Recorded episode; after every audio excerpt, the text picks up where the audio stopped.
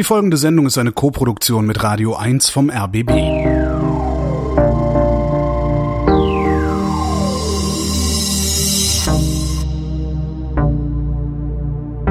Wer redet, ist nicht tot.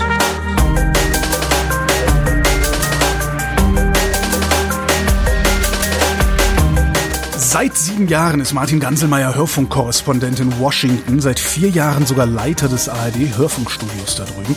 Habe ich gedacht, kann man doch mal über die USA miteinander reden. Hallo, Herr Ganselmeier. Hallo, Herr Klein. Äh, welchen Unterschied macht das denn eigentlich, einfach Corrie oder Studioleiter zu sein? Naja, eigentlich ist äh, das Korrespondentendasein schon im Vordergrund. Wir sind ja hier, um zu berichten. Das ist immer das Wichtigste. Auf der anderen Seite, wir sind ein Team aus fünf Korrespondenten plus einen Junior-Korrespondenten, also eigentlich sechs, die berichten täglich, regelmäßig. Äh, da muss man sich abstimmen. Es gibt viele Hörfunkprogramme, die bei uns anrufen oder uns mailen mit Sonderwünschen. Das muss aufgeteilt werden. Äh, insofern sind wir ein Team. Da kommen natürlich auch noch ähm, zwei Redaktionsassistenzen dazu dazu, Sekretariat, ähm, Technik. Also alles in allem sind wir zehn Leute und das ist ein kleines Team. Das muss aber auch gemanagt werden. Insofern, ich würde mal sagen, 80 Prozent Korrespondent, 20 Prozent Studioleiter. Was ich ja ganz spannend fand, hatten Sie im Vorgespräch erzählt, dass äh, für New York und Kalifornien seid ihr in Washington nicht zuständig, ne? Ja, das ist im Hörfunk äh, schon seit vielen, vielen äh, Jahren so. Das ist historisch gewachsen. Macht auch Sinn, weil New York traditionell über die Vereinten Nationen berichtet und natürlich die kulturell wahnsinnig interessante Stadt New York. Und Kanada ist auch noch das Berichtsgebiet für die Kollegen. Also so ein bisschen raus aus New York ist ja auch ganz schön. Deswegen hat man wahrscheinlich gesagt, komm, Kanada, da haben die auch äh, schöne Reisen, die sie machen können. Und dann gibt es das Westküstenstudio in Los Angeles, die in den letzten Jahren natürlich auch sehr viel über Silicon Valley, also auch ein paar Stunden nördlich in San Francisco und Umgebung berichten. Also insofern teilt sich das auf und macht auch Sinn, weil die Westküste macht viel über Film, über Schauspieler, Hollywood und auf der anderen Seite über neue Technologie, Silicon Valley. Äh, und da sind wir dann raus. Das ist auch äh, ganz gut, weil wir haben ja genügend andere Themen hier in Washington und im Rest der Vereinigten Staaten. Äh, echt, ich hätte gedacht, dass also gerade New York und Kalifornien, da, da will man doch auch hin. Also zumindest nehme ich das so äh, aus Deutschland wahr. Das heißt, es nervt nicht. Nee, das nervt überhaupt nicht. Manchmal kommen wir dort natürlich hin. Also wenn man ein Feature macht äh, über irgendein bestimmtes Thema und da unbedingt auch ein Wissenschaftler drin vorkommen sollte, der im Silicon Valley forscht, dann dürfen wir natürlich da einreisen. Also es gibt keine ganz strikten Grenzen. Aber insgesamt äh, grenzt sich das schon ganz gut ab. Und äh, ich bin ehrlich gesagt ganz froh, dass ich mich jetzt nicht auch noch in die ganzen Silicon Valley-Themen einarbeiten müsste. Das ist schon besser aufgehoben bei jemandem, der da wirklich Ahnung hat. Es heißt ja sehr oft, wir in Europa hätten ein völlig falsches Bild von den Vereinigten Staaten. Woher kommt das? Naja, ich glaube, es gibt auf der einen Seite in Europa so ein romantisiertes Amerika-Bild. Das stimmt sicherlich nicht mit der Wahrheit überein. Und auf der anderen Seite gibt es in Deutschland auch viel Amerika-Kritik, äh, auch Vorurteile gegenüber Amerika. Äh, ich selbst muss gestehen, ich bin das erste Mal als Student nach Amerika gekommen und ich weiß noch, hm, eigentlich wollte ich viel lieber nach Großbritannien. Ich fand das in England immer im Schüleraustausch ganz toll und war dann ganz enttäuscht, als äh, die Uni Bonn damals sagte, wir haben keine Programme mit Großbritannien mehr, die frei sind, aber es gibt dann noch ein paar Sachen, da könnten Sie sich bewerben in den USA und eigentlich hm, wollte ich da gar nicht so gerne hin, hab mir dann aber einen Ruck gegeben und muss gestehen, wenn man mit einigermaßen offenen Augen hierher kommt, auch ähm, die Vorurteile oder bereit ist, die Vorurteile teilweise ähm, auch wegzulassen oder sich eines Besseren äh, belehren zu lassen, ähm, dann sieht man schnell, dass Amerika ein Land wirklich ja voller Gegensätze ist und egal was man sagt über Amerika, das Gegenteil trifft wahrscheinlich auch zu. Welche Vorurteile sind das, mit denen wir da hinkommen oder mit denen Sie da hingekommen sind konkret? Ja, ich habe schon gedacht, dass äh, Amerikaner wenig wissen von der Welt, mhm. sehr nach innen schauen, auf ihr Land. Muss ich sagen, ähm, das war auch ein bisschen unfair, denn ähm, als Europäer, wenn man in Deutschland aufwächst, hat man ganz viele Länder direkt in unmittelbarer Nähe. Man ist schnell in Frankreich, schnell in Großbritannien, Dänemark. Deutschland grenzt einfach an viele andere Länder. Und in den USA, das ist ein Riesenkontinent, from sea to shining sea, also vom Atlantik bis zum Pazifik und dann im Norden Kanada. Naja, das ist schon fast die Wildnis. Und im Süden Mexiko, das ist auch wahnsinnig weit, so dass äh, die Amerikaner nicht automatisch irgendwie schon mal die Erfahrung gemacht haben, im Ausland zu sein. Und ehrlich gesagt, wer von uns Deutschen kann denn alle US-Bundesstaaten aufzählen? Also insofern war das vielleicht auch etwas unfair. Natürlich stimmt es, dass viele Amerikaner sich auch nicht sonderlich interessieren für die Welt, während die Deutschen doch sehr reiselustig sind und vielleicht insgesamt ein größeres Interesse daran haben, wie geht's in anderen Ländern und Kulturen zu. Das heißt, die Amis sind gar nicht so dumm, wie wir uns immer einbilden. Verstehe ich das richtig? Ja, man kann es zumindest nicht einfach so pauschal behaupten. Ich habe in den USA schon als Student vor 30 Jahren und jetzt als Korrespondent natürlich ohnehin sehr viele hochinteressante Menschen kennengelernt. Auch Menschen, wo man manchmal meint, hm, der ist irgendwie Farmer im Mittleren Westen und ist vielleicht eher einfacher gestrickt. Und dann stellt sich heraus, meine Güte, der engagiert sich in seiner Kirchengemeinde äh, für äh, Menschen in Afrika oder in Asien und ähm, der macht da gar keinen großen Hehl draus. Und irgendwie stellt man fest, wenn man mit anderen Leuten spricht, doch, der engagiert sich da sehr. Also ähm, Amerikaner mögen manchmal so rüberkommen, als mhm. seien sie relativ äh, einfach gestrickt. Sie machen auch nicht viel draus. Es gibt wenig Intellektuelle mit hochgezogener Augenbraue in den USA. Aber ganz viele Menschen, die eine interessante Geschichte haben, die auch spannende Dinge erzählen können und äh, wo man sich vielleicht auf den ersten Blick etwas täuscht. Kirchengemeinde ist ein gutes Stichwort. Sind die wirklich alle so religiös, wie das aussieht von hier aus?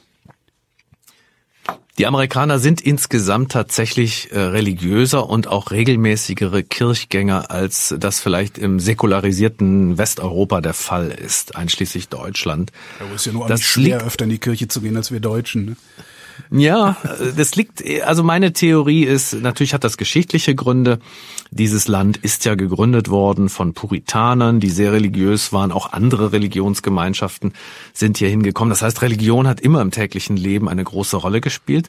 Meine These ist auch, ähm, es gibt hier viel mehr Naturkatastrophen. Äh, also in Deutschland sind wir einfach in der glücklichen Lage, dass es außer ein paar schweren Stürmen und auch mal einer Sturmflut nicht wirklich diese regelmäßig auftretenden Naturkatastrophen äh, gibt. Und hier ist ja fast äh, jede Woche irgendwo, sei es ein Hurricane, ein Tornado, äh, ein, ein wildes Feuer, eine Feuersbrunst, jetzt wenn wir an Kalifornien denken, äh, wo von einem Tag auf den anderen wirklich Haus und Existenz vernichtet werden können. Und ich glaube schon, dass das ein bisschen, ja, demütiger, bescheidener macht äh, vor dem, äh, was so das Leben äh, als sicher empfinden lässt. Das ist vielleicht ein Unterschied.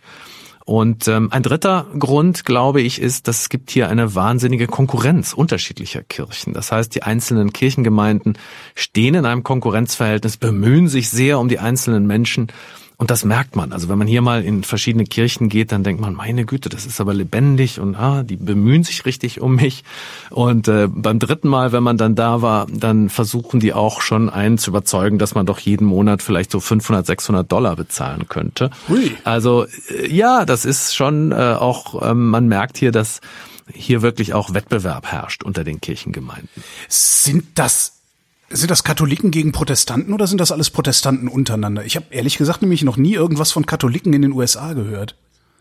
Doch, Katholiken in den USA sind die zweit- oder drittgrößte. Ich müsste hm. nochmal nachgucken. Äh, auf jeden Fall Tendenz steigend. Das ist das Interessante. Das liegt einfach daran, dass äh, in den vergangenen 20 Jahren sehr viele Hispanics aus Mittel- und Lateinamerika in die USA gekommen sind. Insofern sind die katholischen Gemeinden hier noch wachsend, durch die Zuwanderung vor allem. Ähm, die stärksten sind natürlich die Protestanten, wobei protestantische Kirchen äh, ist ja wahnsinnig vielfältig. Also das äh, fängt an von den sehr konservativen, meist sehr konservativen Lutheranern, die alle mal aus Deutschland oder Schweden gekommen sind, oft im mittleren Westen Westen leben. Äh, dann gibt es protestantische Kirchen, die eher fortschrittlich sind. Äh, Unitarian Church, also die Unitaristen.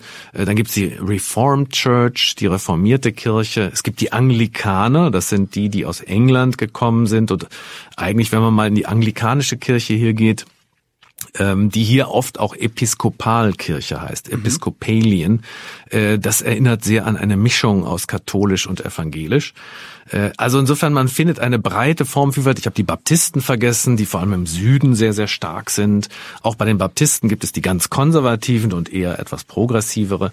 Also eine breite Formvielfalt. Und eine Sache, die noch interessant ist, sonntags um elf, wenn die Leute in die Kirche gehen oder um zehn, mhm. ähm, da sind die einzelnen Volksgruppen, auch die einzelnen Hautfarben oft noch getrennt. Das äh, fällt mir auch auf. Also man, es gibt wirklich Kirchengemeinden, die sind absolut afroamerikanisch, baptistisch und dann gibt es weiße Baptistengemeinden. Äh, es gibt ähm, weiße Lutheraner und es gibt eher äh, mit Minderheiten, wo Hispanics hingehen. Äh, also da sieht man dann doch, dass die einzelnen äh, Gruppen, die hier Amerika ausmachen, was die Kirche und was ihren Glauben angeht, eher noch traditionell unterwegs sind. Wie groß wäre denn dann zum Vergleich die Gruppe der ich sag, Atheisten, Agnostiker, also der Glaubensfreien, sag ich mal?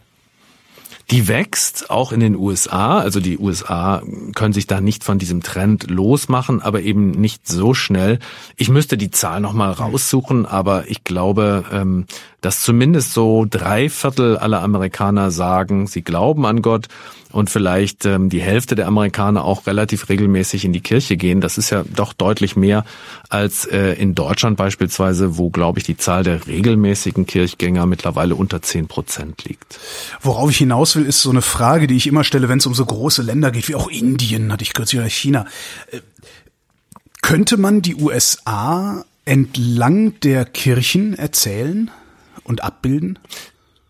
Ja, das wäre eine interessante An das wäre ein interessanter Ansatz. Also natürlich äh, die Baptisten, die überwiegend im Süden äh, stark sind und dominant sind, die Lutheraner, die im mittleren Westen durch die Einwanderung aus Mitteleuropa, aus Skandinavien kommen äh, und die Puritaner, die sehr strenggläubigen ähm, evangelischen, äh, die an der Ostküste, also in Neuengland, sehr, sehr stark vertreten sind.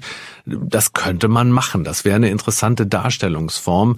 Die Mormonen habe ich vergessen zu erwähnen, die in der Gegend um Salt Lake City, also im Bundesstaat Utah, natürlich sehr dominant sind. Das wäre faszinierend. Ein Reiseführer nach den Religionen. Die Katholiken gibt es überall. Die Katholiken gibt es in allen Bundesstaaten in den USA, ja. Ähm, wie erzählen Sie denn die USA? Weil das ist ja auch, also sechs Hörfunkkorrespondenten in Washington, die dann im Grunde, also im Grunde ist es sowas ähnliches wie sechs Hörfunkkorrespondenten in Berlin, die die komplette Europäische Union abbilden sollen. Das ist doch praktisch unmöglich, oder? Ja, das ist praktisch unmöglich. Äh, äh, das Land ist wahnsinnig vielfältig. Ich habe immer das so verglichen, äh, die USA sind für mich so eine Art Experimentierlabor für die westliche Demokratie. Es gibt sehr, sehr viele sehr gelungene Ansätze, die man natürlich gerne, da berichtet man gerne drüber, dass etwas eine Erfolgsgeschichte, jemand hat etwas geschafft und oder jemand engagiert sich und das bringt ganz wunderbare Ergebnisse, Fortschritt, medizinischer Fortschritt, Wettbewerb unter untereinander und am Ende entsteht einfach das bessere Produkt.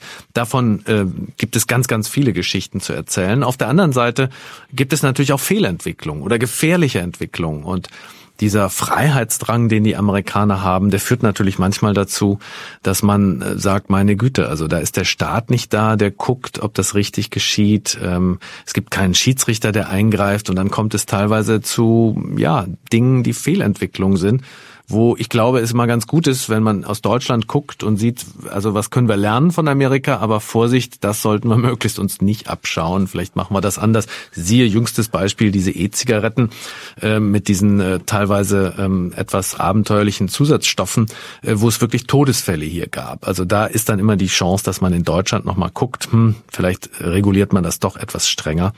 Äh, aber Amerika ist wirklich ein, ein Experimentierlabor mit äh, ganz, ganz vielen Geschichten, über die man berichten kann. Für mich als Korrespondent ist wichtig auch raus aus Washington, rein ins Land. Der Rest des Landes äh, ist, tickt ganz anders als die Hauptstadt Washington.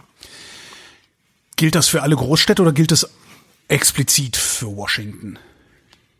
Ja, Washington ist schon noch mal besonders, weil es eben diese politische Hauptstadtblase ist. Also wenn man hier in Washington sich bewegt, dann ähm, äh, sind auch in den ganz normalen Smalltalk-Gesprächen spielt die Politik eine Rolle oder man sitzt und schaut sich ein Baseballspiel an und plötzlich diskutieren die Leute über Donald Trump und ob es ein Impeachment-Verfahren gibt. Ich glaube, das erlebt man so nicht in anderen Städten in den USA. Insofern ist Washington da schon noch mal was Besonderes.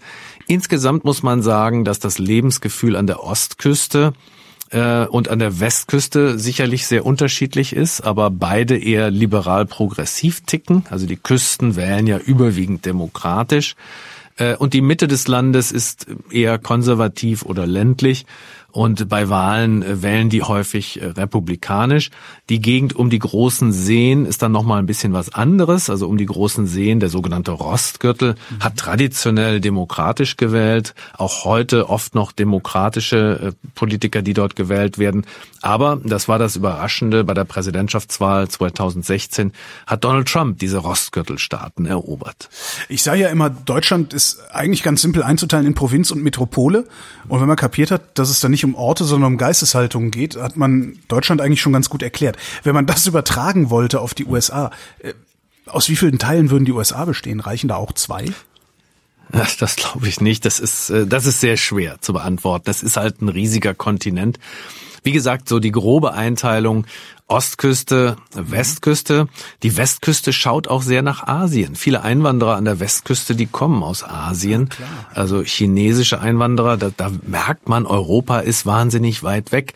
Und in, an der Westküste gibt es dann noch so ein gewisses gelasseneres Lebensgefühl. Das ist hier an der Ostküste ganz anders. An der Ostküste, die, die hier in Washington sind, sind alle ziemlich gestresst, haben wenig Zeit. Wichtig, wichtig. New York genauso. Also man sagt so, in New York leben die unfreundlichsten Amerikaner, so ein bisschen Ach. Berliner Schnauze. Heißt es, heißt es. Ich finde immer noch, dass die New Yorker vergleichsweise freundlich sind. Aber ähm, innerhalb Amerikas hat New York dieses Image, dass man dort auch mal angeschnauzt oder angerempelt wird. Klar, so viele Menschen auf engstem Fleck. Ähm, und dann gibt es ja diesen Begriff des Flyover Country oder die Flyover States. Also da, wo man sonst nur rüberfliegt. Ich finde das wahnsinnig arrogant. Ich persönlich, ich habe studiert vor 30 Jahren im Bundesstaat Wisconsin, im Mittleren Westen, in der, im nördlichen Mittleren Westen an den großen Seen und ich habe dort ähm, wahnsinnig äh, interessante, nette Menschen kennengelernt und äh, Menschen, die sehr pragmatisch drauf sind, ähm, die sich oft auch nicht so beeinflussen lassen von dem, was hier gerade in Washington diskutiert wird. Insofern finde ich das sehr überheblich, diesen Ausdruck, das äh, Drüberfliegland oder die Drüberflieg-Bundesstaaten. Ich finde, jeder Bundesstaat hat seine Reize hat seine eigenen Menschen, seine eigene Kultur. Und ähm, ja, ich bin froh, dass ich in den sieben Jahren, in denen ich hier war, in fast allen Bundesstaaten und auch vorher natürlich als Student schon, in fast allen Bundesstaaten mal gewesen bin. Auch mehrfach, um zu gucken, wie es sich vielleicht auch verändert hat über die Jahre? Ja, absolut. Also gerade der Bundesstaat Wisconsin, in dem ich studiert habe, da bin ich eigentlich äh, bestimmt 15 Mal noch in mhm. all den Jahren gewesen, auch weil ich dort noch Freunde und Bekannte habe. Meine Gastfamilie, wo ich die ersten zwei Wochen verbracht habe als Student, die lebt dort noch und ich habe immer noch Kontakt zu denen. Die haben mich auch in Deutschland drei oder viermal besucht. Das ist schön, dass so ein Kontakt sich über 30 Jahre erhalten hat. Und ähm, äh, natürlich ein Bundesstaat wie Iowa, äh, da ist man einfach häufig, weil dort immer die erste wichtige Vorwahl stattfindet. Also das ah. ist auch irgendwie witzig, dass dieser kleine Agrarstaat Iowa, einfach weil die geschickt waren und gesagt haben, wir veranstalten die erste Vorwahl. Und deswegen richtet sich immer das Interesse der Weltöffentlichkeit auf Iowa alle vier Jahre. Und äh, das finde ich auch witzig. Also da ist man auch dann entsprechend häufig. Und äh, Florida ist auch ein Bundesstaat, weil es da immer wahnsinnig knapp zugeht bei Wahlen und der natürlich auch viel Interessantes, also von Hurricanes über äh, irgendwelche Trends, irgendwelche neuen Trends. Ähm, und natürlich ist man dort auch gern die touristischen äh, Attraktionen beziehungsweise überhaupt die touristischen Themen, die spielen oft in Florida. Insofern sind das sicherlich Bundesstaaten, in denen man besonders häufig war. Ich persönlich war auch in New York regelmäßig, das ist ja nicht weit von hier. Jetzt sind Sie seit sieben Jahren da. Als Sie hingekommen sind, war Obama und jede Menge Hoffnung. Äh, jetzt ist Trump. Ähm, was hat sich in den Jahren verändert im Land? Ja, das ist äh, das ist ein abendfüllendes Thema. Ich habe Zeit. Ähm, natürlich, natürlich ist Obama, was ich vorhin gesagt habe, egal was man sagt über Amerika, das Gegenteil trifft auch zu. Äh, dieses ähm, diesen Kontrast, den sieht man natürlich äh, zwischen Obama, ich habe die zweite Amtszeit mitbekommen, und dann der Wahl von Donald Trump. Und Donald Trump hat ja so ein bisschen sich zum Ziel gesetzt, möglichst alles, was Obama irgendwie aufgebaut oder geschaffen hat, äh, auch wieder niederzureißen und durch etwas äh, eigenes Trump-mäßiges zu ersetzen. Insofern ist das schon sehr, sehr kontrastreich.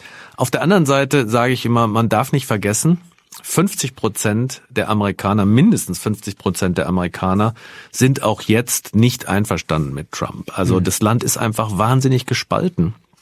Und äh, ich war sehr überrascht, als ich damals vor sieben Jahren nach Amerika kam, wie groß der Hass auf Obama ist in bestimmten Bundesstaaten, in Ach. bestimmten ländlichen Regionen. Das hat mich sehr überrascht, denn Obama wird natürlich in Europa, war der immer sehr beliebt und auch hier in Washington an der Ostküste, an der Westküste ist er sehr beliebt. Aber es gab natürlich viele in der Mitte des Landes, die das gar nicht witzig fanden, dass Obama jetzt strengere Umweltvorschriften macht, dass er raus will aus der Kohle. Ähm, äh, also gerade, ich sag mal, die Arbeiter, die eben in Industrien arbeiten, arbeiteten, die eben nicht ganz so klimafreundlich waren äh, oder die irgendwie mit Kohle zu tun hatten, äh, die auch von Abstiegsängsten bedroht waren, die empfanden Obama eher als Bedrohung. Und das waren überwiegend natürlich weiße äh, Arbeiter, Angestellte ohne Uni-Abschluss. Äh, die haben auch alle Trump gewählt. Insofern, ja, gibt es auch Kontinuitäten und bestimmte Dinge, da würde ich sogar sagen, hm, Obama wollte sich auch ein Stück weit aus der Welt zurückziehen, nicht mhm. politisch, aber doch das militärische Engagement, was unter George W. Bush einfach überreizt war. Dieses Imperial Overreach, das wollte äh, Obama zurückdrehen und Donald Trump will das jetzt noch extremer. Donald Trump würde am liebsten alle US-Soldaten nach Hause holen, sich äh, aus vielen äh, Weltkonflikten verabschieden und das Geld lieber hier für interne Probleme der Amerikaner ausgeben. Würde ihm das gelingen, wenn er das tatsächlich versuchen würde durchzusetzen?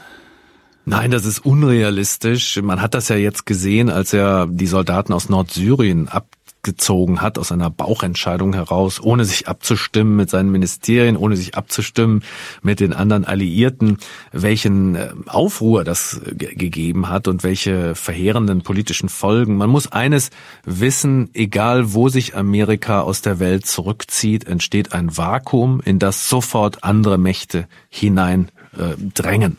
Ähm, äh, ob man das will oder nicht, so dass man sich fragen muss, ist es mir lieber, dass die Amerikaner da noch irgendwie präsent sind, weil die Amerikaner bei all dem, was man auch kritisieren muss, sicherlich, aber die Amerikaner doch versuchen in gewisser Weise Demokratie und Ordnung zu schaffen. Äh, das ist bei den Mächten, die dann in die Lücke reindrängen, nicht immer der Fall.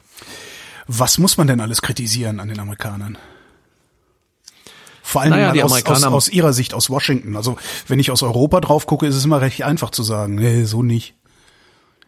Ja, die Amerikaner ähm, haben sicherlich lange diesen Anspruch gehabt, äh, dass sie die führende Supermacht der Welt sind und deswegen auch versuchen, die Welt äh, aus ihren Interessen heraus zu gestalten. Mhm. Das war jahrzehntelang vor allem Bündnisse, also ob das die NATO ist, Bündnisse auch in Asien, die Stabilität schaffen sollten, aber auch natürlich wirtschaftlichen Erfolg. Das heißt, Amerikaner hatten Interesse, auch ihre Produkte dorthin zu verkaufen oder auch bestimmte Dinge zu importieren. Und das hat ja auch jahrzehntelang sehr, sehr gut geklappt. Das Problem ist, dass immer mehr Amerikaner das Gefühl haben, und das ist auch ein Grund mit für den Wahlerfolg Donald Trumps, dass diese Bündnisse zu einseitig zu Lasten Amerikas gehen. Also mal ganz konkret, so wie es Deutschland immer vorwirft, ihr profitiert von der NATO, wir sichern euch, ihr zahlt zu wenig und beim Handel sind eure Produkte einfach viel besser hier zugelassen und äh, unsere Leute kaufen eure Produkte, aber ihr kauft nicht unsere Produkte. Das geht so nicht weiter. Naja, aber das wenn ich so ein die Wahl zwischen einem BMW und einem Chrysler habe, weiß ich, wofür ich mich entscheide. Ne?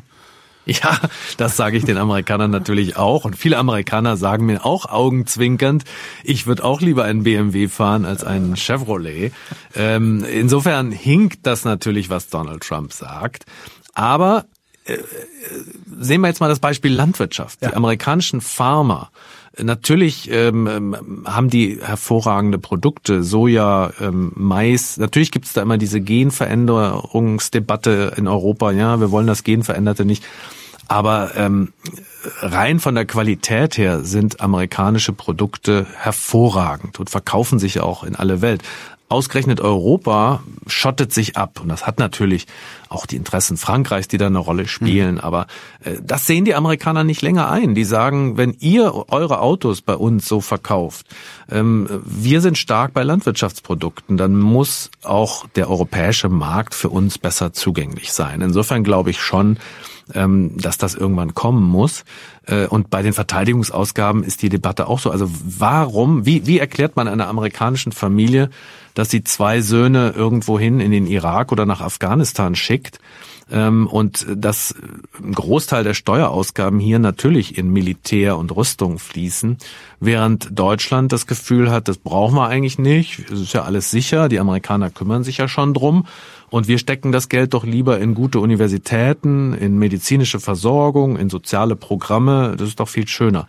Das wird auf Dauer nicht gehen, weil dann die Amerikaner sagen, also ihr habt's ja nicht mehr alle. Ihr seid für das Gute der Welt zuständig und wir sollen die Drecksarbeit machen. Mit dieser Aufgabenverteilung sind wir nicht länger einverstanden.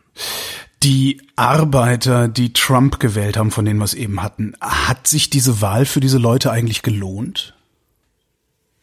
Das ist eine spannende Frage. Die wird ähm, ganz entscheidend sein, diese Frage, in einem halben Jahr, dreiviertel Jahr, wenn es dann in die heiße Endphase geht zur nächsten Präsidentschaftswahl.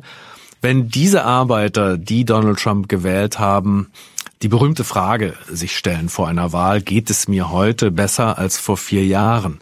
Und wenn sie dann zum Ergebnis kommen, ja, es geht mir besser, dann sind die Chancen gut für Donald Trump, dass er wiedergewählt wird. Ich halte das im Moment noch für völlig offen, aber das stärkste Argument für eine Wiederwahl Trumps wäre sicherlich, dass es der Wirtschaft insgesamt in den letzten Jahren hier in den USA nach wie vor sehr, sehr gut ging, dass die Arbeitslosigkeit im Moment auf einem Niedrigstand seit 50 Jahren, also rekordtief seit 50 Jahren, ich glaube 3,5, 3,6 Prozent, also fast Vollbeschäftigung. Äh, und äh, dass in der Tat Stahlarbeiter beispielsweise auch von den Stahlzöllen profitiert haben, Allerdings viele andere stahlverarbeitende Firmen im Mittleren Westen, Maschinenbauer, dass äh, da der Stahl natürlich für die auch teurer geworden ist, weshalb ihre Produkte sich nicht so gut verkaufen. Also man kann jetzt nicht automatisch sagen, allen Arbeitern geht es jetzt besser. Ähm, Trump hat ja auch ein Comeback der Kohle versprochen. Es ist mhm. natürlich nicht zu einem Comeback der Kohle gekommen, sondern es haben weitere Gruben dicht gemacht weil einfach das Erdgas und das Erdöl, was hier auch durch Fracking gefördert wird, viel günstiger, viel billiger ist als die Kohle, die man mühsam aus dem Boden holen muss. Insofern war da auch viel Nostalgie dabei. Und ähm, das wird sicherlich auch dazu führen, dass der eine oder andere dann doch enttäuscht ist und vielleicht doch wieder die Demokraten wählt und nicht wieder Trump. Wir nehmen Anfang November 2019 diese Sendung auf. Gerade sind die USA ja offiziell aus dem Pariser Klimaabkommen ausgestiegen. Wie kommt das bei den Amerikanern an? Ja, ich glaube, das ist, das zeigt, wie gespalten das Land ist. Ich würde mal sagen, dass Obama-Amerika, also die 50 Prozent, die eher Obama gut finden, die finden das fürchterlich. Die schämen sich auch dafür. Die sagen, also ausgerechnet wir, wir haben immer noch den höchsten Pro-Kopf-Verbrauch äh, oder Ausstoß an Kohlendioxid. Äh, ausgerechnet wir sollten mit gutem Beispiel vorangehen und die fanden das auch richtig und gut, dass Obama da eine Vorreiterrolle spielen wollte.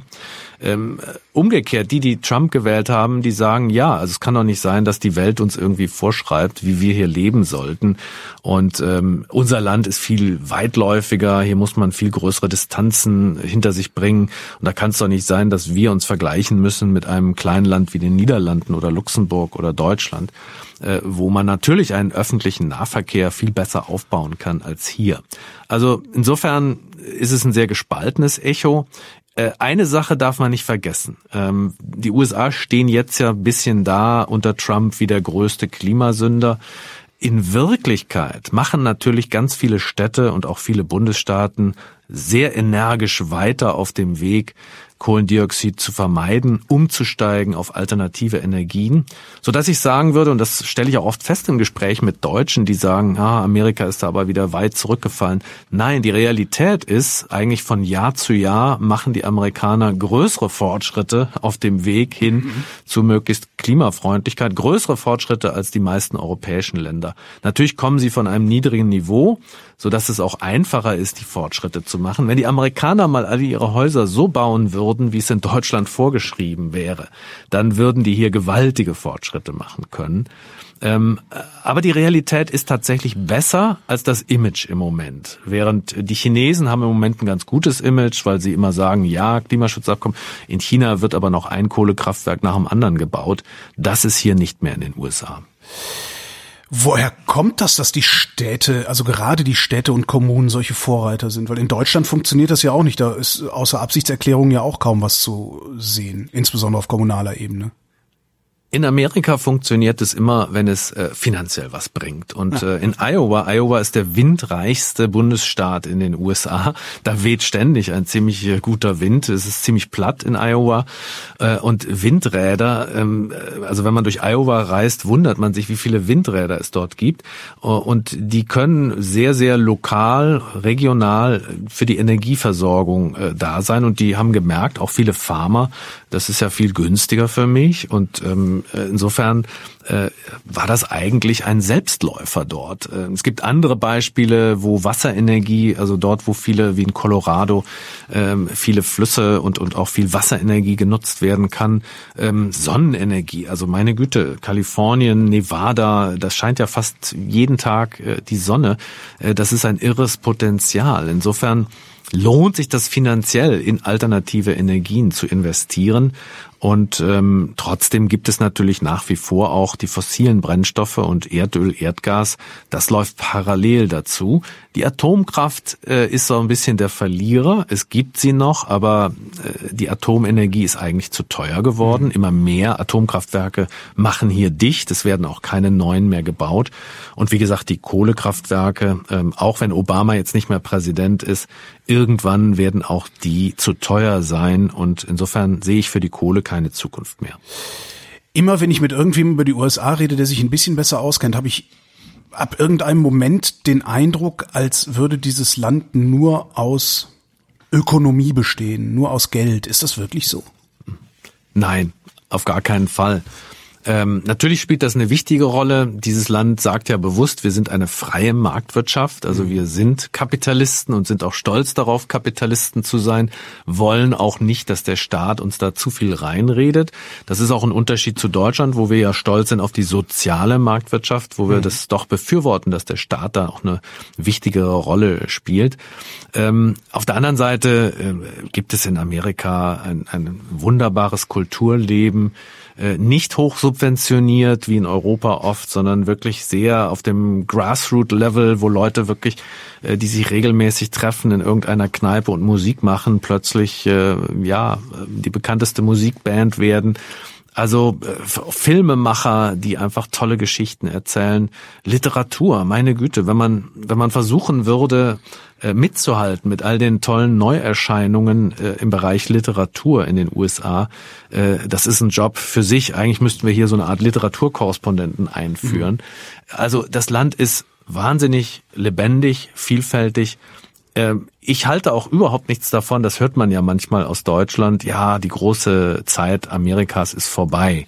Amerika erlebt den Niedergang, ja. die Dekadenz. Davon halte ich überhaupt nichts. Sowohl wissenschaftlich wird hier weiter hervorragend äh, geforscht. Also wenn man sich die Nobelpreisträger mal anschaut, wenn man sich die besten äh, Mediziner, Krankenhäuser, an, aber auch im Kulturleben, also bei Bestsellerliteratur, bei ähm, es ist ein wahnsinnig spannendes, äh, vielfältiges Land und man merkt, es ist ein Land der freien Menschen, die sich frei entfalten wollen, die auch den Mut haben, nochmal was ganz anderes zu machen. Also ich lerne hier oft Karrieren kennen, äh, wo jemand sagt, ja, ich habe mal angefangen als Biologe, aber habe dann gearbeitet, dann bin ich zeitlang Arzt gewesen und äh, auch das habe ich gedacht, kann es nicht gewesen sein und jetzt äh, beschäftige ich mich mit äh, Geschichte der Vereinigten Staaten. Also solche Karrieren, die in Deutschland so nicht denkbar wären, das erlebt man hier regelmäßig. Die Geschichte vom niedergehenden Imperium erzählt sich zumindest so in meinem Bekanntenkreis immer entlang der Infrastruktur. Ist die auch gar nicht so schlecht, wie wir hier manchmal Witze machen?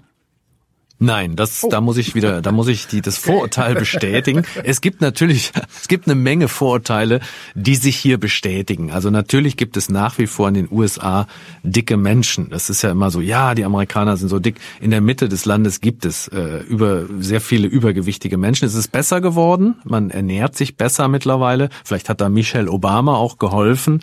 Äh, hier an der Ostküste sieht man sehr viele Menschen, die fit und durch, durchtrainiert sind. Da ist kein großer Unterschied zu äh, Europa. Aber das ist sicher ein Urteil, ein Vorurteil, das man bestätigt findet.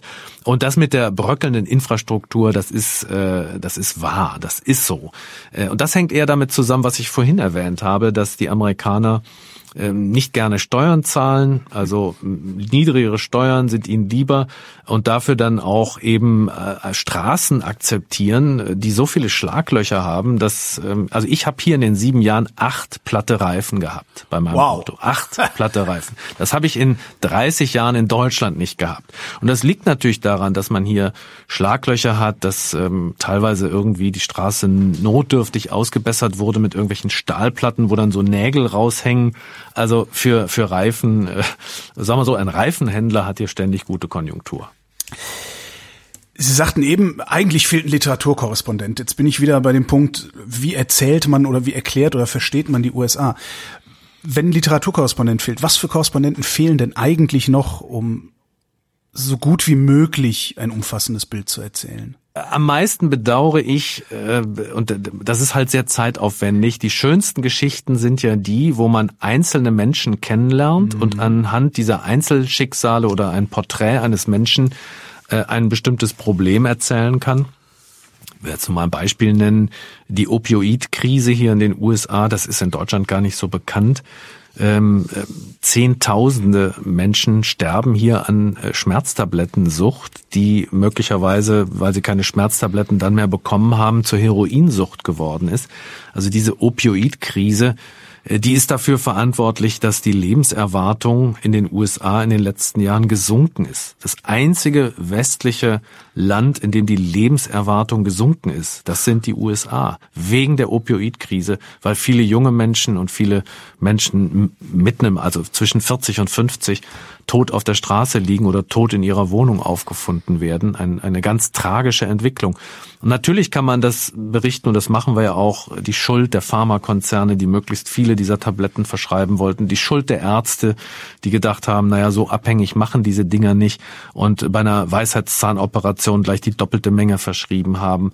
Äh, aber man kann eine solche Geschichte auch erzählen, indem man eine Familie kennenlernt, die ihren Sohn verloren hat durch diese Opioidkrise. Und ähm, das kostet Zeit. Ähm, das sind die spannendsten und besten Geschichten. Und das bedauere ich so ein bisschen, ähm, dass wir da natürlich wegen der aktuellen Themen um mhm. Donald Trump und hier in Washington äh, weniger Zeit haben, äh, auch diese Geschichten zu erzählen, obwohl das ganz wichtig ist. Was ich bei dieser Opioidkrise äh, noch nie verstanden habe, ist, warum unternimmt die Regierung da nichts? Die sehen das doch. Die Opioidkrise ist, muss man eigentlich anfangen, Mitte der 90er Jahre. Ähm, da gab es durchaus gut gemeint von Politikern aus der Regierung wie auch von Ärzten ein anderes, eine andere Einstellung zum Thema Schmerz. Es gab ähm, die Vorstellung, warum müssen Menschen überhaupt Schmerzen erleiden? Wenn Menschen chronische Schmerzen haben, es gibt mittlerweile Medikamente, die diese chronischen Schmerzen in den Griff bekommen. Und das war sozusagen die Geburtsstunde dieser Opioide. Ähm, und das waren Schmerztabletten, die man dann verschrieben hat, die auch den Menschen wirklich geholfen haben. Also die Menschen waren dankbar damals, die Patienten, dass sie eben nicht mehr unter chronischen Schmerzen leiden. Und es gab eine andere Philosophie unter Medizinern, die gesagt haben, früher haben wir geguckt, hm, kann das möglicherweise das Leben, das normale Leben beeinträchtigen. Heute sagen wir, ist doch besser, wenn der Mensch ohne Schmerzen äh, lebt und so abhängig wird das schon nicht machen. Das war der fatale Fehler, dass äh, die, die Stärke dieser Tabletten ähm, die Sucht, die dadurch entsteht, auf Dauer, dass die total unterschätzt wurde. Und mittlerweile wissen wir, dass die Pharmakonzerne das sehr wohl wussten und es einfach verschwiegen haben, weil es war ein blendendes Geschäft. Es erinnert so ein bisschen an den Nikotinskandal, an die Nikotinhersteller, die auch jahrzehntelang wussten, wie gefährlich Nikotin ist, welche Folgen das hat und dies bewusst verschwiegen haben. Und als dann die Mediziner erkannten, das ist ein Riesenproblem, wir müssen dringend umsteuern, und auch die Politik gesagt hat, bitte nicht mehr so viele Schmerztabletten verschreiben, ihr werdet streng limitiert. Da hatte man eine Menge, Menge süchtiger Amerikaner, die jetzt dringend etwas anderes brauchten. Und herein kamen Heroinhändler, die meistens aus Mexiko oder aus Mittelamerika kamen. Heroin bekommt man hier für 10 Dollar ein Tütchen, also mhm. zu einem Spottpreis. Und äh, dann ist sehr schnell aus dieser Schmerztablet Schmerztablettenabhängigkeit eine Heroinabhängigkeit geworden. Und mittlerweile sind die ähm, Fentanyl, das ist ein synthetisches Opioid, das kommt aus China. Das ist noch mal viel stärker. Das war mal ein Mittel, um Elefanten einzuschläfern. Und äh, das ist jetzt auch hier äh, in der Verbreitung. Äh, und das ist wirklich ein ganz tragisches Thema. Es fing an mit einem mit einem guten, man wollte es eigentlich den Menschen gut machen, man wollte ihnen helfen. Und jetzt, 20 Jahre später, ähm, liegen, sieht man den großen Scherbenhaufen. Aber wenn das letztendlich darauf basiert, dass Schmerz als ein Krankheitssymptom, glaube ich, eingeführt wurde, das war so diese Idee damals, ne? Ähm, mm. Müssten die das doch eigentlich nur zurückdrehen und sagen, okay, dann kriegst du bei deinen Weisheitszähnen, kriegst jetzt halt einfach nur deine Ibuprofen, aber äh, keine Opioide mehr passiert. Das wird auch mittlerweile okay. so gemacht. Man ist da viel vorsichtiger geworden. Aber ähm, diese Umkehr, die ist eben erst ähm, viel zu spät erfolgt, äh, als schon Millionen Amerikaner auch abhängig waren.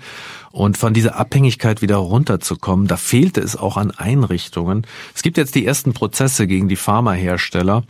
Und ähm, die Milliardensummen, die da auch gezahlt werden müssen, die gehen überwiegend in die Einrichtung von Stationen, wo diesen Menschen geholfen werden kann, von dieser Sucht loszukommen.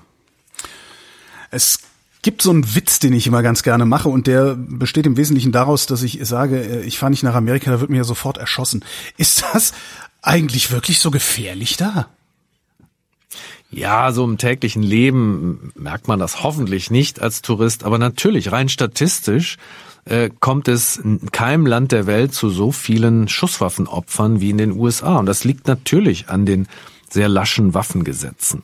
Äh, ich habe da eine klare Meinung ich bin nach auch vielen Jahren, wo ich dieses Thema äh, beobachtet habe und auch darüber berichtet habe und das mit den Schulmassakern oder sonstigen Schusswaffenmassakern, das hat ja eher noch zugenommen, bin da ganz klar der Meinung, ähm, es liegt natürlich daran, dass die Waffengesetze viel zu lax sind.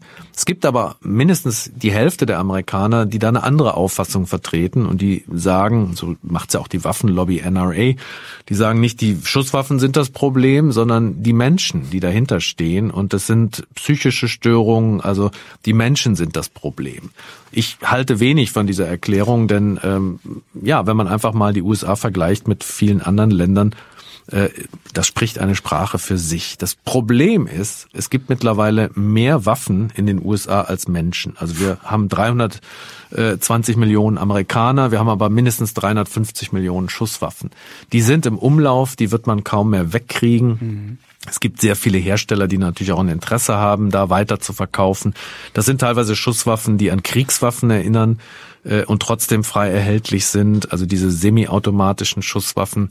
Und ähm, mittlerweile, also es gibt kein Thema in den USA, über das ich berichte, bei dem ich so pessimistisch bin. Beim Thema Todesstrafe bin ich sehr zuversichtlich, da tut sich was. Die Todesstrafe wird irgendwann hier abgeschafft werden. Beim Thema Schusswaffengewalt geht es in die andere Richtung. Es gibt immer mehr Bundesstaaten, gerade im Süden und in der Mitte des Landes, die sagen, also damit diese Massaker verhindert werden, müssen wir den Leuten erlauben, im Kino oder in der Kirche eine Waffe zu tragen. Wenn jeder eine Waffe trägt, in der Kirche oder im Kino, dann traut sich kein Attentäter da mehr rein, weil er ja damit rechnen muss, sofort erschossen zu werden. Das ist schon äh, eine perverse äh, Entwicklung, mhm. dass es so weit gekommen ist. Ähm, und es ist auch nicht in allen Bundesstaaten so. Also hier an der Ostküste und an der Westküste gibt es durchaus strenge Waffengesetze. In den Großstädten gibt es auch strenge Waffengesetze.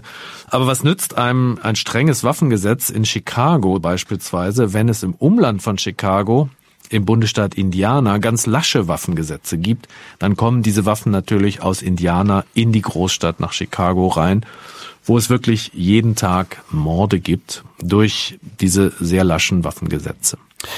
Wenn Sie so unterwegs sind und berichten, wie ist es denn eigentlich mit Pressefreiheit? Gibt es irgendwelche Hindernisse oder ist das Land tatsächlich so frei, wie es den Anschein macht?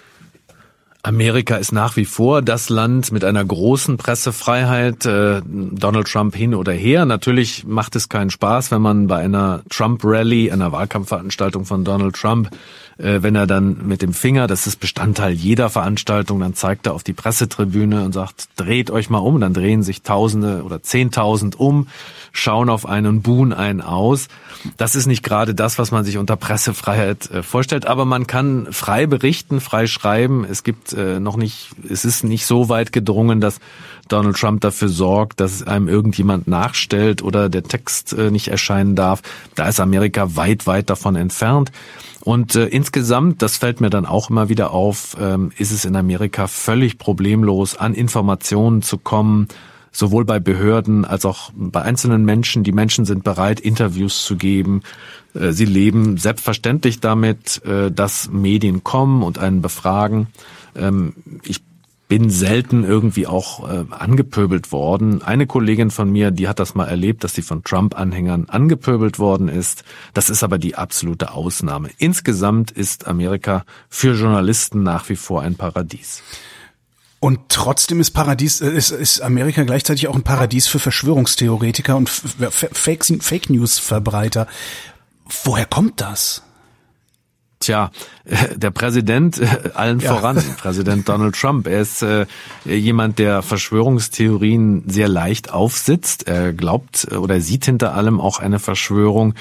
Er hat damals ja auch diese merkwürdige und, und wirklich auch ja rassistische Verschwörungstheorie verbreitet, dass Barack Obama überhaupt kein Amerikaner sei, sondern seine Geburtsurkunde gefälscht habe diese Birther-Theorie mhm. und die hat weite Verbreitung gefunden. Also das ist erschreckend. Ja, aber Donald nur weil Trump der Präsident, nur weil der Präsident den Überblick verloren hat, heißt das ja noch nicht, dass das ganze Land den Überblick verlieren muss. Aber offensichtlich ähm, scheinen äh, doch in Amerika immer wieder Menschen solchen Theorien äh, auch anzuhängen. Ich habe jetzt, ich bin kein Soziologe, hm. ich habe nicht den Vergleich. Sind Amerikaner eher anfällig für Verschwörungstheorien als beispielsweise Deutsche? Das könnte ich so nicht beantworten. Aber Verschwörungstheorien, ähm, vielleicht auch, weil es einfacher ist, sie zu veröffentlichen. Es werden ja. ja auch viele Bücher veröffentlicht, die solche Verschwörungstheorien vertreten. Äh, insofern, ähm, ja, besteht hier ein guter Boden für Verschwörungstheorien äh, und ähm, die werden dann aufgegriffen von irgendwelchen dubiosen Medien, die darüber auch berichten. Äh, also insofern, ähm, ja, wer, wer sich interessiert für das Phänomen Verschwörungstheorien, der kann hier auch viel Stoff finden. ja. Ähm, äh, jetzt werden hier in Deutschland so Politiker und Lobbyisten und was es da so alles gibt, auch, auch Alpha-Journalisten, werden hier nicht müde zu betonen, wie irre gute Freunde die US-Amerikaner für uns Deutsche doch sind. Und ne, äh, Zweiter Weltkrieg haben sie uns befreit, beziehungsweise Europa von uns. Äh, wie sehen das eigentlich die Amis? Nehmen die uns überhaupt wahr? Doch, also das wird also übrigens regelmäßig auch äh, ja natürlich, aber äh, man darf nicht vergessen, dass äh, erstaunlich viele Amerikaner auch eine nach wie vor eine persönliche Beziehung haben zu Deutschland, mhm. nicht nur weil die Vorfahren irgendwann vor drei oder vier Generationen aus Deutschland gekommen sind und man vielleicht deswegen mal Deutschland besucht hat, sondern auch, weil sehr viele Amerikaner natürlich auch als Soldaten in Deutschland stationiert waren äh, oder als Kind dort aufgewachsen sind. Insofern äh, hat Deutschland schon noch da einen Pluspunkt gegenüber anderen Ländern. Es wird regelmäßig hier auch in Umfragen erfragt, Die deutsche Botschaft hier in Washington lässt das auch erfragen, alle zwei Jahre. Wie ist das Image Deutschlands bei den Amerikanern? da muss man sagen, und das finde ich immer ganz interessant, wenn man das vergleicht, umgekehrt mit dem Image Amerikas in Deutschland. Mhm. Das Image Deutschlands äh, bei den Amerikanern ist seit 20 Jahren kontinuierlich gestiegen. Also man kann sagen, seit der Wiedervereinigung es gilt als Erfolgsgeschichte. Ähm, die haben das geschafft. Wir haben denen geholfen, aus Trümmern hochzukommen. Die haben sich äh, nach unseren Prinzipien, haben die eine Demokratie aufgebaut, sie wirtschaften nach unseren Prinzipien. Durch die Wiedervereinigung ist dann auch äh, der kommunistische Osten dazugekommen, eigentlich also eine wunderbare Erfolgsgeschichte. Und jetzt sind sie so eine Art Juniorpartner ähm, bei der Führung in der Welt. Und insofern, äh, ja, und dann natürlich die deutschen Produkte, deutsche Autos, deutsche Qualitätsarbeit, das hat alles einen sehr, sehr guten Ruf. Auch der Dieselskandal hat da nur vorübergehend Aha. zu einem Einbruch geführt.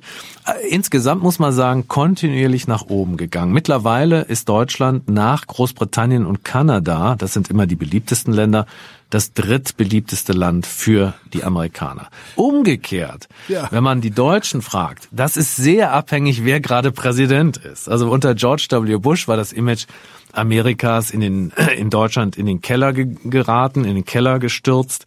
Bei Obama ging es wieder sehr nach oben. Da war USA praktisch mit Frankreich gleich auf als beliebtestes Land und jetzt unter Donald Trump ist es natürlich wieder abgestürzt. Insofern ist das eine interessante, äh, ein interessanter Kontrast. Also die äh, Amerikaner, die schauen da nicht so sehr darauf, wer ist da gerade Kanzler.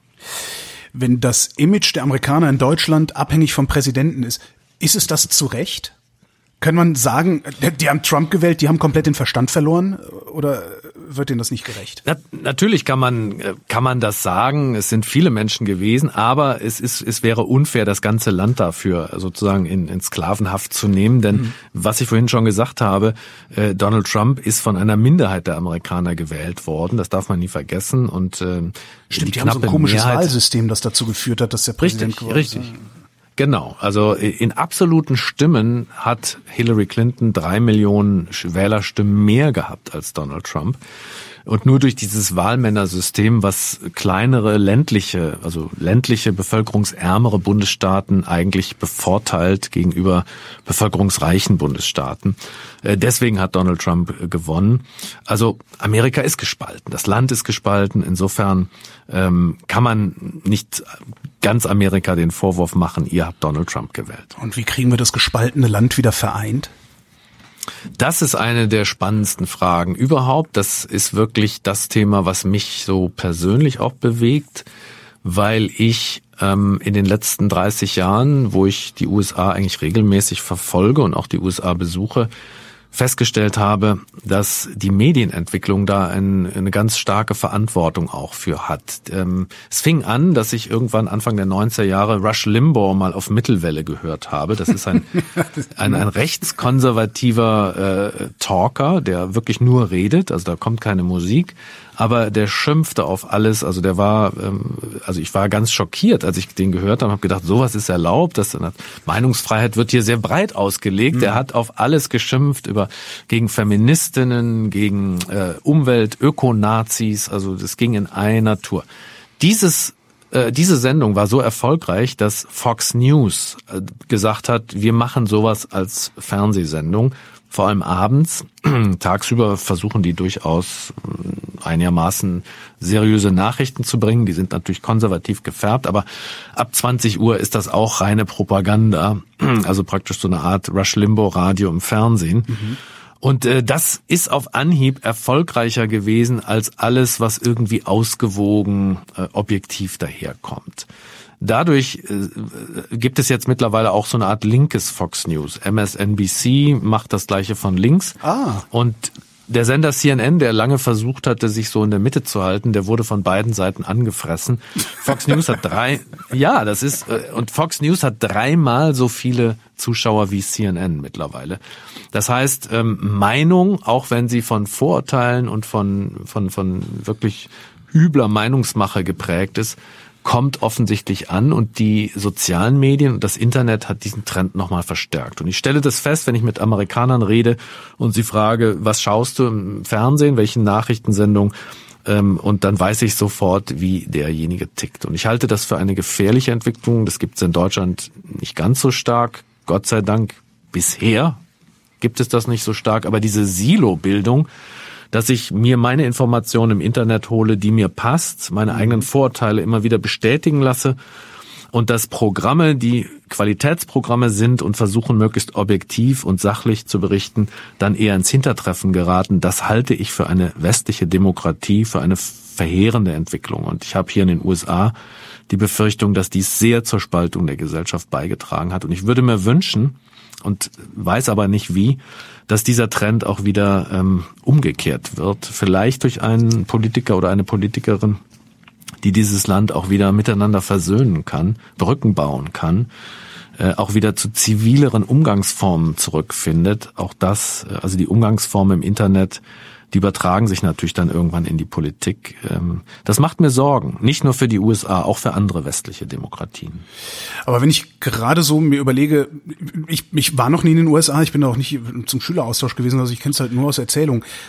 Da gibt es Debattierclubs, es wird das, das Debattieren, die Meinung wird eben doch sehr hochgehalten. Das heißt, an irgendeinem Punkt lernen die Amerikaner doch ordentlich miteinander umzugehen. Ist das verloren ja. gegangen irgendwo? Also die Debattenkultur lernen sie auch vorbildlich. Das ist eine ganz wichtige Rolle in den Schulen. Äh, Debatten, äh, Rhetorikwettbewerbe, äh, auch höfliche Umgangsformen. Und es scheint aber so zu sein, sobald die dann vor einem Computer sitzen, und natürlich auch nicht alle, es sind nie alle, aber ja. es hat ja stark zugenommen, dieses Internet-Mobbing und so. Und sobald die vor einem Computer sitzen und alleine sind, glauben sie offensichtlich, vielleicht auch geschützt durch die Anonymität, äh, da jetzt äh, alle höflichen Umgangsformen fallen zu lassen und andere Leute zu beschimpfen. Und äh, gerade was das Politische angeht, ähm, hat das zu einer Radikalisierung beigetragen. Ähm, früher sagte man ja, in Amerika werden Wahlen in der Mitte gewonnen und man mobilisiert die Wähler auch eher in der Mitte. Äh, das stimmt nicht mehr. Also seit der Wahl Donald Trumps muss man eindeutig sagen, ähm, seine Strategie ist, äh, die radikale, den radikalen Flügel so zu mobilisieren, dass dort wirklich jeder zur Wahl geht. Das führt dann dazu, dass er insgesamt äh, mehr Stimmen bekommt. Gelingt das äh, der Opposition zu Trump genauso gut? Weil die wäre ja dann links und die Linke ist ja eigentlich eher dafür bekannt, äh, ja, sich nicht ja. einigen zu können. Jedenfalls hier in Deutschland kriegen die das nicht hin. Ja, das, äh, das ist eine ganz spannende Frage im Moment bei den Demokraten. Die haben ja auch schon ihre Präsidentschaftskandidatinnen und Kandidaten im Moment, immer noch zehn, glaube ich, also relativ viele. Mhm. Und das ist genau die spannende Frage. Ähm, brauchen wir jemanden, der eher die Mitte anspricht, der eher eine Art Anti-Trump ist, ein moderaterer Politiker der alten Art sozusagen?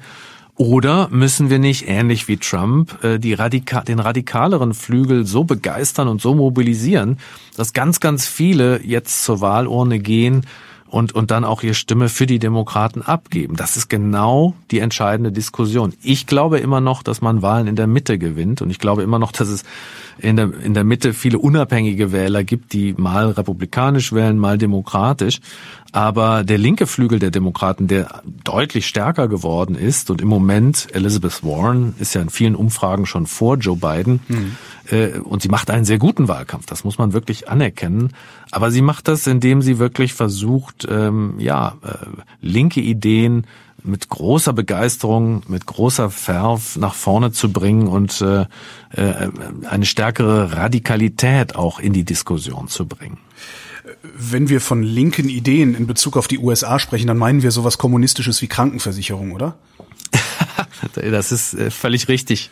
Also das ähm, muss man immer wieder betonen, wenn hier von Sozialismus gesprochen wird, dann ähm, sind das teilweise sozialdemokratische Rezepte. Also eine Krankenversicherung für alle. Das war ja das große Ziel von Obama, Obamacare. Das galt schon als Sozialismus und als Igit Igit. Also so nach dem Motto, der Staat äh, hat sich darum nicht zu kümmern. Krankenversicherung, das ist Privatsache. Die, die sich's leisten können, die sollen dafür bezahlen und äh, die anderen, die haben eben Pech gehabt. Also insofern ähm, oder auch zum Beispiel, dass jetzt ähm, Bernie Sanders, aber auch Elizabeth Warren sagen, wir müssen die Studiengebühren abschaffen. Mhm. Also andere Länder wie Deutschland haben es vorgemacht äh, und hier in den USA sind die Studiengebühren in den letzten 20 Jahren explodiert. Also man muss pro Semester an einer einigermaßen durchschnittlichen Universität in der Regel so mit 15 bis 20.000 Dollar Studiengebühren rechnet. Boah. Wer soll sich das, ja, wer soll sich das leisten? Eine normale Mittelklassenfamilie, die drei Kinder hat, ähm, die muss äh, schon schwer Geld beiseite legen, für, damit die Kinder sich mal eine Uni-Ausbildung leisten können. Natürlich gibt es Stipendien, aber äh, das wird das alles nicht auffangen. Insofern, äh, das wurde früher alles als Sozialismus abgetan und jetzt bekommen diese Ideen eine gewisse Chance, weil die Situation einfach so dramatisch ist, äh, dass auch die Mittelklasse sagt, wir kommen nicht weiter, wir bewegen uns nicht nach vorne, sondern wir sind eher vom Abstieg bedroht. Und äh, insofern ist im Moment eine spannende Zeit, wo manche Forderungen, die früher als Sozialismus abgetan wurden, eine Chance haben plötzlich. Donald Trump wird trotzdem im Wahlkampf, das prophezei ich jetzt schon mal, Donald, egal wer der Kandidat der Demokraten wird, Donald Trump wird sagen, wollt ihr, dass es wirtschaftlich weiter erfolgreich mit Amerika vorangeht, dann wählt mich, oder wollt ihr Sozialismus wie in Venezuela, dann wählt die Demokraten. Der aktuelle Aufschwung, ist er überhaupt auf Trumps Mist gewachsen? Nein, eindeutig nein. Das behauptet er zwar immer, er verweist dann immer auf die Aktienkurse, die seit seiner Wahl deutlich nach oben gegangen sind. Die Aktienkurse in der Tat sind seit seiner Wahl deutlich nach oben gegangen. Aber die Erholung der Wirtschaft und die gute Wirtschaftsentwicklung, auch der Abbau der Arbeitslosenzahlen, das ist eine Entwicklung, die auch schon in der zweiten Amtszeit von Barack Obama genau so erfolgt ist teilweise stärker erfolgt ist. Der Abbau der Arbeitslosenzahlen war in den letzten beiden Obama-Jahren im Durchschnitt größer als in den ersten beiden Jahren der Amtszeit von Trump. Insofern ist da Kontinuität.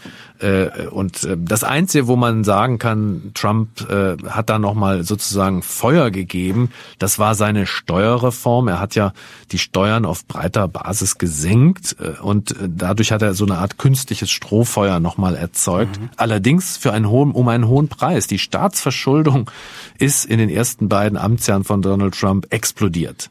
Und das finde ich so skandalös, ehrlich gesagt. Die Republikaner haben ja Obama fast ans Kreuz genagelt dafür, dass er die Staatsverschuldung nach der Finanz- und Wirtschaftskrise so erhöht hat, weil damals musste er wirklich mhm. viel staatliche Gelder reinschießen, damit äh, zum Beispiel General Motors gerettet werden konnte, damit wichtige Kernbereiche der Industrie und der Wirtschaft äh, erhalten blieben. Äh, dafür ist Obama als Sozialist beschimpft worden. Äh, diese Staatsverschuldung hat Obama in den weiteren Jahren weitestgehend reduziert und auch wieder normalisiert. Donald Trump hat in einer guten Wirtschaftslage ohne Not durch seine Steuerreform die Staatsverschuldung wirklich explodieren lassen.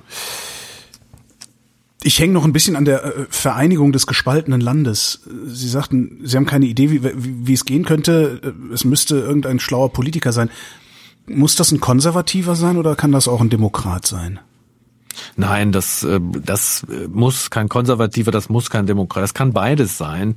Es muss aber, glaube ich, jemand sein, der diese Tendenz zur Radikalisierung hin zu den Flügeln beendet und wieder sagt, ähm, wir müssen, wir sind ein Land, wir müssen uns wieder auf das Gemeinsame konzentrieren.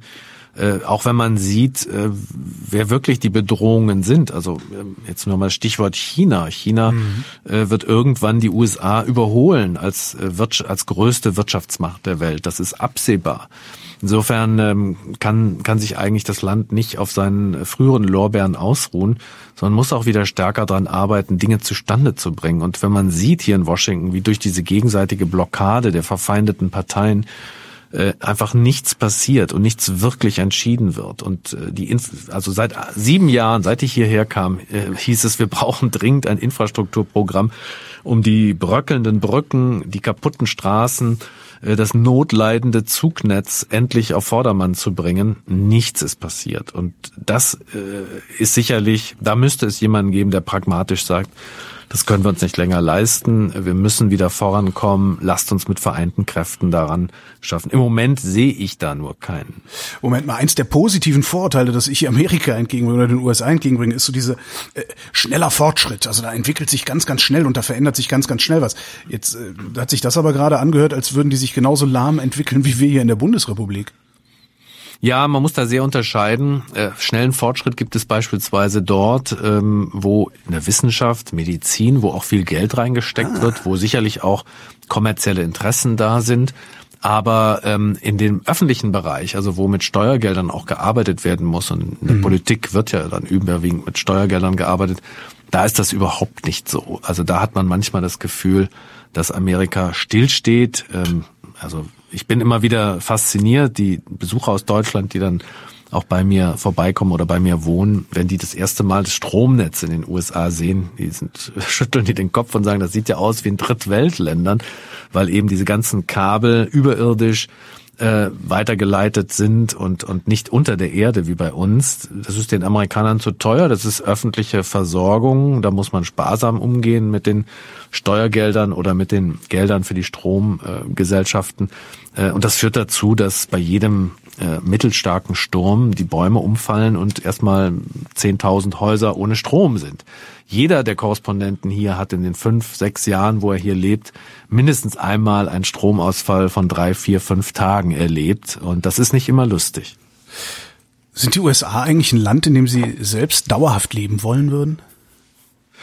Ich habe ja jetzt sieben Jahre hier gelebt. Ich habe äh, als Student ein Jahr gelebt. Und ähm, ich könnte, ich könnte auf jeden Fall mir vorstellen, hier auch äh, dauerhaft zu leben. Es gibt bestimmte Dinge, die ich sehr an Deutschland vermissen würde. Ich äh, weiß genau, was ich an Deutschland sehr schätze. Äh, und ich weiß aber auch, was ich an Amerika sehr schätze. Und äh, insofern ähm, könnte ich mir sowohl vorstellen, wieder dauerhaft in Deutschland zu leben, als auch vorstellen, in den USA dauerhaft zu leben, weil ich weiß, wie ich mir das Land dann so einrichten würde für mich, ähm, dass es, äh, dass es eben vor allem das enthält, was mir besonders gut gefällt. Was wäre das zum Beispiel? Naja, an Deutschland schätze ich schon, dass man äh, ähm, ja also oft ist, geht's ja übers Essen, was man gewohnt war als Kind und, und mhm. äh, dass man das einfach sehr einfach bekommt. Ich schätze es sehr, dass man in Deutschland, und viele nehmen das ja für selbstverständlich hin, das ganze Jahr über relativ frische, ähm, frisches Gemüse, Salat bekommt. Äh, das ist in den USA nicht immer der Fall. Man ist Ach. oft an, auf große, große Supermärkte angewiesen. Die nächste Anbauregion ist dann oft ähm, drei oder vier Stunden entfernt, so dass ein richtig knackiger Salat, äh, wie man ihn in Deutschland doch fast immer irgendwo bekommt, das ist äh, nicht selbstverständlich. Ähm, guter Käse, die wirklich tolle Vielfalt in Europa von äh, hervorragendem Käse zu einigermaßen zivilen Preisen. Das würde ich hier in den USA vermissen. Natürlich kriegt man auch in den USA Käse, aber der ist sehr, sehr teuer teilweise und der amerikanische Käse ist nicht immer so lecker. Aber das sind persönliche Sachen, äh, die man so sieht. Ansonsten, was ich schätze in den USA ist, dass die Menschen einfach oft sehr offen sind, dass man auch schnell in Kontakt kommen kann zu den Menschen, dass sie äh, auch in der Regel versuchen, das Leben positiv anzugehen, äh, also äh, nicht immer sozusagen eine Mine ziehen, als hätte es sieben Tage Regenwetter gegeben. Das ist schon besser geworden in Deutschland, aber wenn man es mal so vergleicht, wenn man in Amerika gelebt hat, muss man sagen, die Menschen insgesamt, obwohl es ihnen oft schlechter geht, objektiv schlechter geht, sind dann doch irgendwie besser gelaunt. Wäre das was, was wir Deutschen von den Amerikanern lernen könnten? Also nicht sollten, sondern könnten. Es ist eine Mentalitätsfrage. Ja, es ist immer, es ist immer, ähm, also ich bekomme diese Frage in beiden Richtungen gestellt. Ja. Also wenn ich äh, den Deutschen raten könnte, was sie sich von den Amerikanern abgucken, einen gewissen Mut, auch äh, das Leben nochmal äh, zu verändern, nochmal einen neuen Anfang zu suchen. Also hier in den USA gibt es, wie gesagt, ganz viele Menschen, die in ihrem Leben drei, vier, fünf Berufe gemacht haben, weil sie einfach sagen, ich will nochmal was anderes machen. Also dieser Mut, ähm, ja auch äh, aufzubrechen, neu aufzubrechen. Äh, das kann man sich abgucken. Auch, äh, wie gesagt, das Leben insgesamt positiv äh, zu anzugehen, ist sicherlich auch eine beneidenswerte Einstellung. Umgekehrt muss ich sagen, können sich die Amerikaner aber auch viele Sachen von den Deutschen abgucken. Eine, ein großes Problem hier sind ja die jungen Menschen, die nicht an die Universität gehen wollen. Und da fehlt es in den USA an einem guten Berufsausbildungssystem. Und äh, so wie wir in Deutschland das organisiert haben, dass es Lehre gibt, dass es duale Ausbildung gibt, das ist einzigartig. Das ist auch eine, eine wunderbare Stärke des Landes in Deutschland. Ähm, die Amerikaner versuchen das so ein bisschen sich abzuschauen, aber das kommt nicht so recht voran. Weil eben doch die Eltern dann immer sagen, du geh besser zur Uni, dann hast du einen College-Abschluss, dann hast du und aber es gibt ja junge Menschen, die wollen nicht studieren an der Uni und für die fehlt dann eigentlich etwas. Wer hier einen praktischen Beruf erlernt, so wie bei uns eine Lehre, der, der kommt einfach dazu und macht dann Learning by Doing. Also es fehlt so ein bisschen an professionellen Berufsausbildungsprogrammen. Jetzt geht nach sieben Jahren Ihre Zeit in den USA langsam zu Ende. Ähm, das klang jetzt so, als wäre das sehr bedauerlich dass sie da weg müssten. Ja, natürlich. Es ist immer mit einem Lachen und einem weinenden Auge. Ähm, es war eine tolle Zeit, es war eine spannende Zeit. Der Korrespondentenjob hier in den USA ist ein Traumjob. Das würden fast alle wahrscheinlich so beantworten, wenn sie ehemalige Korrespondenten da auch fragen. Und auf der anderen Seite freut man sich nach so langer Zeit dann auch wieder ähm, häufiger seine Familie in Deutschland zu sehen, in Deutschland das Essen zu genießen, auch zu reisen in Europa. Das ist ein bisschen zu kurz gekommen, weil man hier natürlich dann überwiegend unterwegs war. Mhm. Insofern äh, ist es wirklich ein lachendes und ein weinendes Auge.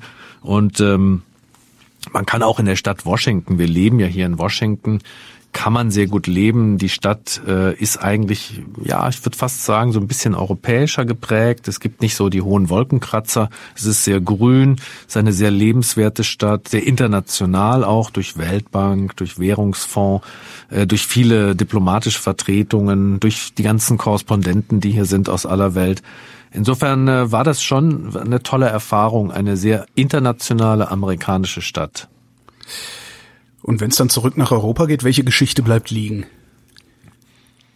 Ach, eine Menge Geschichte bleiben liegen, aber es ist ja auch gut, denn es sind ja hier meine Kolleginnen und Kollegen, die weiter hier bleiben, äh, die werden ja auch diese Geschichten dann machen. Eine Geschichte, die liegen bleibt, die ich eigentlich noch machen wollte, ist ein längeres Feature, wo ich einfach die Zeit nicht mehr hatte, das zu machen, was mich aber gereizt hätte. Ähm, es gab, ähm, als Thomas Jefferson, der dritte US-Präsident, äh, der ist vor allem dadurch berühmt geworden, dass er die Unabhängigkeitserklärung ähm, gemacht hat, aber als Präsident hat er praktisch für ein Appel und ein Ei, hat er Louisiana gekauft von Napoleon, denn Frankreich brauchte Geld und ähm, Louisiana, das ist nicht nur der heutige Bundesstaat Louisiana, sondern das war eigentlich das gesamte Gebiet der Vereinigten Staaten westlich des Mississippi. Also die uh. gesamte westliche Hälfte hat er eben mal schwupps äh, für relativ günstig erworben. Und ähm, dieses Gebiet war damals zum Teil noch Terra Incognita. Man wusste gar nicht so recht und Thomas Jefferson wusste nicht, was habe ich da eigentlich gekauft. Also hat er zwei junge Soldaten losgeschickt, hat gesagt, holt euch ein paar ähm, Soldaten als Verstärkung. Der hat so eine Art Expeditionskorps auf die Reise geschickt von St. Louis aus, also dem Tor zum Westen. Und die sind dann über den Mississippi, über den Missouri Richtung Westen und äh, haben Tagebuch geführt. Und das ist eine super spannende Geschichte. Lewis und Clark hießen die beiden. Und ich wollte immer mal so ein Feature machen auf den Spuren von Lewis und Clark. Denn äh, zum Beispiel wussten die gar nicht, dass vor der Pazifikküste da irgendwann noch die Rocky Mountains kommen. Das wussten die gar nicht. Und die haben dann gedacht, jetzt müssten wir ja bald da sein. Und dann äh, stellen sie fest, meine Güte, diese Riesenberge. Und da sind sie auch beim Versuch der Überquerung äh, der Rocky Mountains fast ums Leben gekommen, weil es dann natürlich bittere Kälte war. Äh, und nur dank einer ähm, Indianerfrau überlebt haben, die nämlich die Pfade kannte und die auch wusste, wo die nächsten Indianer leben, die sie dann auch mit Lebensmitteln versorgen können. Eine ganz spannende Geschichte, wo ich immer mal was zu machen wollte. Vielleicht hört das ja irgendein Chefredakteur und kauft sie dafür nochmal ein.